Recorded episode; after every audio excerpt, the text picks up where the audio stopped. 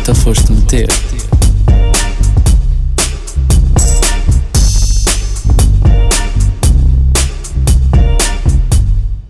Olá a todos, bem-vindos ao podcast No que te foste meter. Eu sou a Ana. E eu sou a Rita, e nós hoje vamos falar sobre a problemática dos medicamentos no meio ambiente. Para isso temos aqui uma convidada, professora Maria João Rocha, professora auxiliar no Instituto de Ciências Biomédicas Abel Salazar, desde 2015. É licenciada em Ciências Farmacêuticas pela Faculdade de Farmácia da Universidade do Porto e doutorada em Ciências Biomédicas, igualmente no ICBAS. Muito bem-vinda e desde já muito obrigada por aqui estar. Obrigada, eu é que agradeço. Vocês são muito simpáticas em me terem convidado e eu espero esclarecer-vos uh, as vossas dúvidas e ajudar no, divul na divulgação deste vosso projeto ao máximo que for possível. Muito obrigada. Muito obrigada. Uh, então, o consumo dos medicamentos aumentou nos últimos anos e com o consumo também há o descarte incorreto. Uh, por exemplo, ficam fora de validade, as pessoas deitam pela, pelos esgotos, pelo lavatório, etc. Muitas vezes esses medicamentos vão para os ecossistemas aquáticos e vão destabilizar o ecossistema. Então temos algumas perguntas para a professora. Por exemplo, quais são os principais fármacos encontrados nos ecossistemas? Vocês, se forem avaliar, vão encontrar de tudo, hum. desde antibióticos, antidepressivos, eh, hormonas, eh, tanto as naturais, que nós eliminamos naturalmente pela urina, pelas fezes, estradiol, estrona, etc., mas também as farmacêuticas, o etinilestradiol, que é das pílulas anticoncepcionais. Uh, é um detergentes utilizados na, na, na, nossa dermocosmética, chamemos-lhe assim, para tomar nos nossos banhos, duches, etc. Portanto, encontra-se de tudo uh, e em quantidades que realmente vão provocar dano a nível dos ecossistemas, isso sem dúvida nenhuma. Uh, eu quando estava a ouvir a falar a introdução agora aqui ao programa, ouvi aqui a, a vossa colega a Ana referir a, que era normal deitar, descartar os medicamentos pelo, diretamente ao lavatório, na sanita, mas já há bastante tempo que as farmácias costumam recolher sim, e sim. acho que é algo que vocês devem uh, divulgar e passar a informação é que realmente devem entregar tudo aquilo que não se utiliza, deve ser entregue nas farmácias, que já há bastante tempo têm um programa de descarte consciente uh, dos medicamentos. Portanto, aquilo que aparece depois no, no ambiente, às vezes nem resulta só desse descarte direto, trata-se também de, da eliminação que é feita por nós depois de os tomarmos. Eh, vocês não sei se estão por dentro do assunto, mas naturalmente que sim, quando nós tomamos uh, determinados medicamentos, depois eles vão fazer a ação nos seus órgãos-alvo e de seguida depois vão ser eliminados, ou pelas uhum. fezes ou pela urina. E é por essa via que depois atingem, sobretudo, os ecossistemas. Então lá está, como o consumo aumentou, utilizamos mais fármacos, uh, se nós agora consumimos mais, então já seria de esperar que isto fosse acontecer. Então esta problemática não está associada não só ao descarte, mas também ao que nós tomamos esses medicamentos, também é natural que isso aconteça. Sim, e, e não, não somos só nós que tomamos, vocês têm que ter noção que também animais também uhum, os tomam, okay. a nível veterinário também e antibióticos, por exemplo, e os animais eh, que são de grande porte eh, requerem quantidades muito maiores, muito maiores, e portanto tudo isso junto com a excreção humana vai fazer com que haja uma poluição ambiental eh, enorme. E outra coisa que também acho que é de interesse salientar é que os medicamentos como são desenhados especificamente para atuarem num determinado ponto do nosso organismo, eles têm uma, uma ação biológica muito ativa em quantidades muito pequenas. E mesmo quando são eliminados, muitos dos metabolitos que são eliminados uh, continuam a ser ativos e outros no ambiente tornam-se ativos e, portanto, as misturas deles todos em conjunto são extremamente gravosas. Não é? Ok. Então, depois isto anda, anda, anda num ciclo em que é difícil cada vez mais de controlar. É, até porque as etares. Uh, Sim, nós também, exato, pois. até posso passar para resolver este problema. Aqui tem uma grande, o grande ator aqui seria também as etares para tentar uhum. e as etas.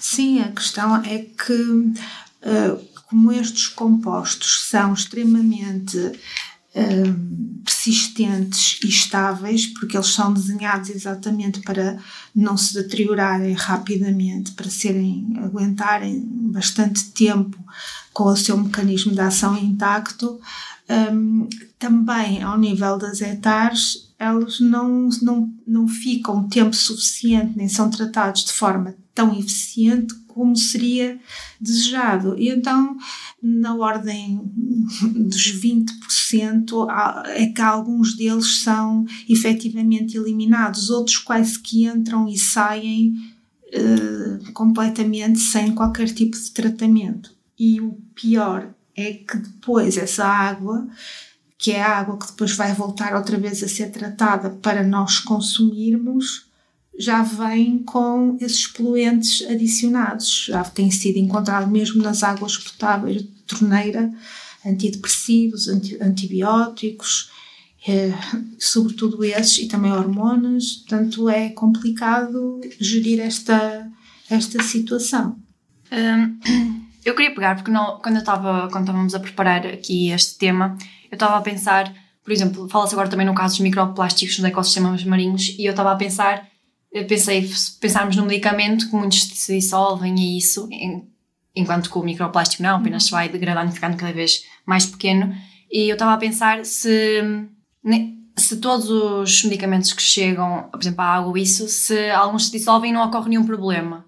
Ou todos acabam por persistir? Eles são persistentes no sentido em que uns mais, outros menos, mas claro. eles são persistentes porque eles foram mesmo desenhados para não se decomporem pois. rapidamente. E a maioria é quando é excretada por nós, eh, vai sobre a forma hidrossolúvel, uhum. por isso é que vai ser eliminada. Mas quando chega ao ambiente, existe uh, fauna e flora locais, micro-organismos que conseguem desconjugar, digamos assim, esses metabolitos e as formas que ficam depois no ambiente ou são lipossolúveis e podem até ficar absorvidas aos sedimentos, por exemplo, uhum. ou podem ser também ligeiramente solúveis e andarem na cadeia trófica. Até circular mais. E, exatamente. E, claro, como nós estamos no topo da cadeia trófica, vamos acabar por também ingerir animais que estão eles que também acumularam no seu organismo. Sim, sim, e gente com toda a cadeia trófica. Exatamente. Portanto, isto é bastante complicado.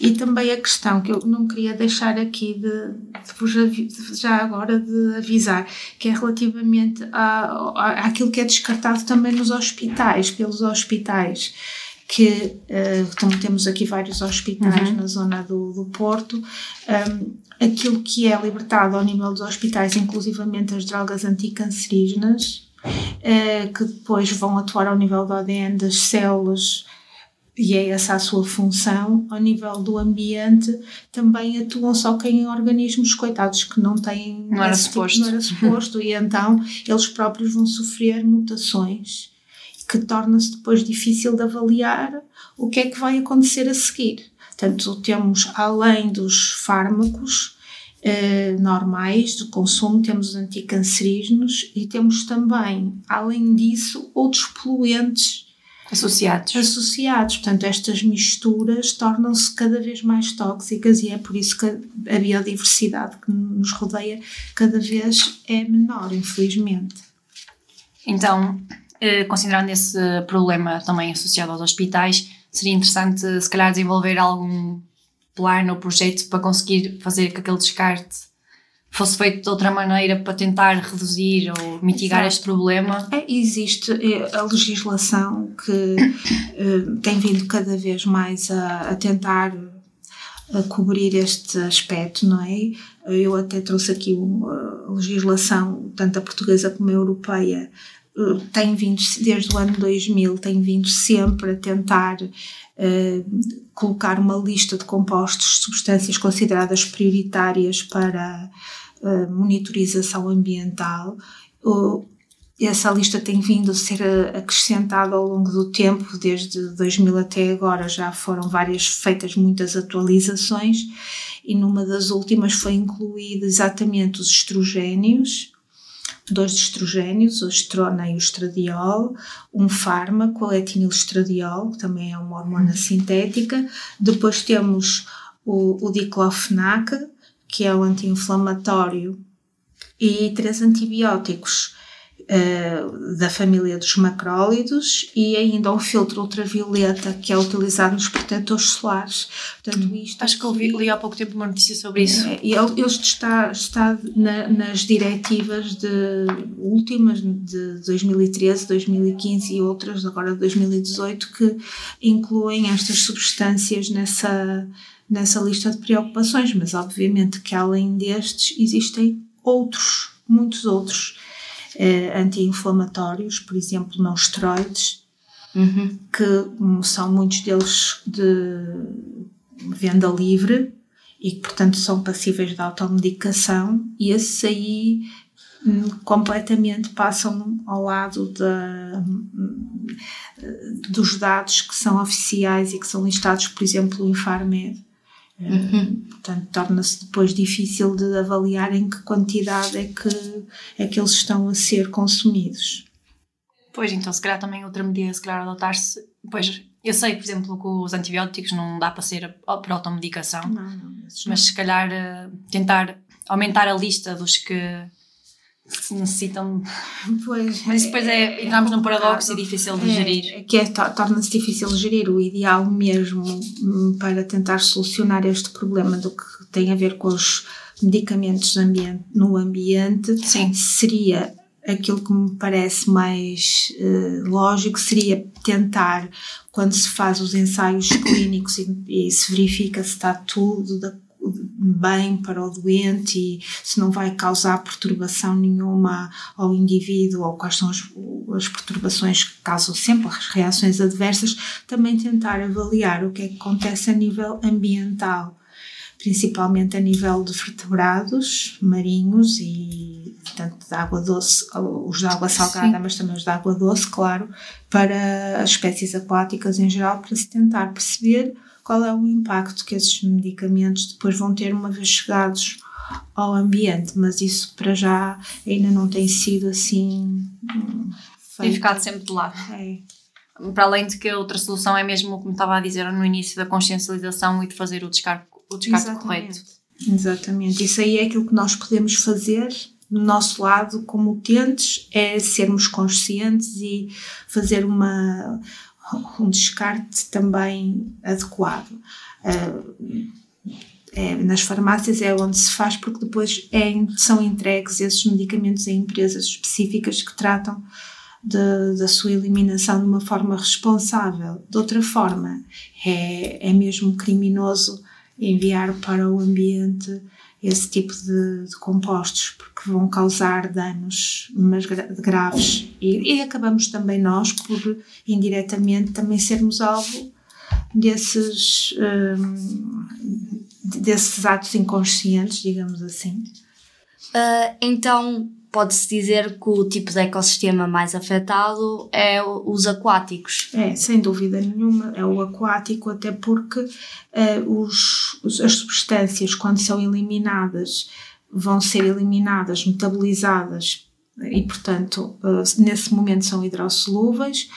Depois, no ambiente, podem ser transformadas, mas aí já estamos no ambiente aquático ou então são descartadas indevidamente, como estava a dizer, ou através da torneira do lavatório, ou através da, da sanita, e portanto lá se vai também mais uma vez por meio aquático. E, e ainda existe a, a situação que ainda não falámos aqui, que é um, o aproveitamento dos estrumes eh, provenientes de animais de grande porte que são também utilizados para os campos, para a fertilização de campos e que também, uhum. como não são analisados, também eles próprios vão ser depois, uh, uh, como é que é dizer, lixiviados, sim, ou sim. seja, passados, passam com as chuvas, as regas, etc., vão passar pelos lençóis de água. Sim, solo pelos lençóis de água. É. Pois, depois, lá, chegando a um dos ecossistemas, depois acaba por para ir parar todos, porque eles estão todos interligados uhum. e acaba por ser cada vez mais difícil de gerir. É, e, e, indo para o meio aquático, depois dispersa-se por todo o lado. Sim, sim. Tem a capacidade, embora diluídos em quantidades ínfimas, não é? Uh, mas diluem-se, mas espalham-se. Portanto, podemos encontrar até longe das fontes de emissão, podemos encontrar os, uh, esses compostos. É por isso que podemos encontrar, por exemplo, no mar, que a partir do mar é tão vasto que nós pensamos que vão existir uh, quantidades ínfimas mas eh, determinados compostos, nomeadamente o etinilestradiol que eu referi há pouco, em quantidades tão pequenas quanto nanogramas por litro já fazem dano. Portanto, estamos a falar de quantidades mesmo, mesmo muito baixas e que existem. E que têm grande impacto. É. Pois isto é, foi como nós também se falou no, no último episódio, de que estes casos da poluição, a poluição não tem barreiras, então é difícil de controlar não há, não há maneira, porque ele simplesmente não há nenhuma limitação, então não, nós não conseguimos atuar num ponto, porque se vai atuar no ponto já está no outro ponto e é difícil. Uhum. Então, eh, agora sim uma pergunta, então acha, considera que uh, o principal fator para, esta, para este problem, problema é mesmo a desinformação e o descarte inconsciente ou ou consoante aquilo que estava a dizer de que nós consumimos, uh, tomamos mais medicamentos e não é natural que depois que alguma parte é excretada? Ora bem, eu, eu não tenho dados para, não. para, para poder falar sobre okay. isto. Eu acho, penso que será maioritariamente por via de eliminação, porque eu quero acreditar que a maioria das pessoas vai fazer o descarte consciente dos seus medicamentos fora de prazo. Uh, pelo menos já é uma campanha que já já foi feita há muitos anos, já tem, já tem vários anos e, e eu até me custa acreditar que ainda se faça uh, essa, esse depósito assim diretamente no, no ambiente por via do descarte e, e assim de forma tão pouco civilizada, mas é, é possível sim. Uh, que às vezes as pessoas nem pensam muito bem no que estão a fazer. E quem diz isso diz também para o lixo. É, pois é isso que eu, é isso que eu ia é por acaso dizer. É igual, porque depois o lixo também acaba na mesma por não ser o, a via adequada para a eliminação. Sim, muita gente depois também deixa, deita no lixo diferenciado e não é... Não, pois não. Dizem, ah, não deito pelo cano abaixo, mas se colocar no lixo diferenciado Exatamente. também é, não é o correto. Não é, não maneira nenhuma. A única coisa que eu vos podia também dizer já agora é que, como as quantidades que são eliminadas para o ambiente eh, depois são diluídas nas águas, não é? Como falámos, eh, às vezes acontecem ou existem nas ordens dos nanogramas por litro, um, isto vai provocar uma toxicidade crónica aos organismos. Não é uma. Quando é aguda, nós vemos que é aguda porque vemos aquela mortandade toda de muitos animais que aparecem às vezes junto às margens, etc. Uhum. Mas quando hum, isso não se vê, não quer dizer que os organismos não estejam contaminados. E uh, o que se passa é que têm um tipo de intoxicação crónica e muitas vezes nós até podemos estar a utilizá-los para uh, como comida e não vemos que eles estão contaminados, porque uhum. isto uh, vai-se acumular em locais que nós não temos a maneira de saber, a não ser por análises químicas, basicamente. Mas no fundo, se nós formos a analisar tudo, vamos descobrir muitas coisas. Ai, claro, vamos, vão encontrar, além destes fármacos, vão encontrar pesticidas, derivados de petróleo, uh, PCBs, sei lá, tudo um pouco e, e, e vai-se ver que tudo misturado uh, não é assim uma, uma coisa bonita de, de se ver. Pois os organismos já acumularam muita coisa. É Pois já, já, já é um problema que já vem de há muitos anos e então com o acumular hum, eles já, já desenvolveram lá está essa toxicidade crónica. Já não.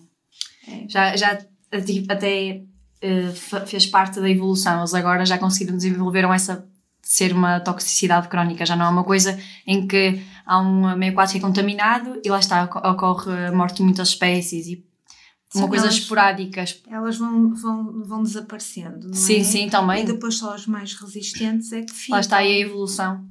E as mais resistentes eh, depois vão, vão ter acumulado no seu organismo Uhum. quantidades bastante grandes de, destes poluentes. Uma pergunta interessante.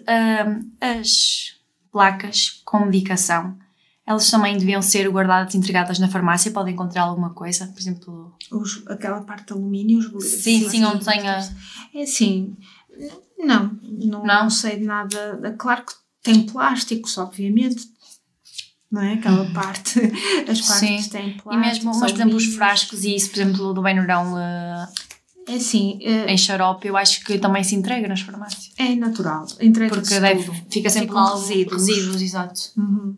Os medicamentos no meio ambiente é um problema grave e eh, uma das coisas que podemos fazer é descartá-los eh, Corretamente. corretamente, exatamente. Uh, descartá-los nas farmácias.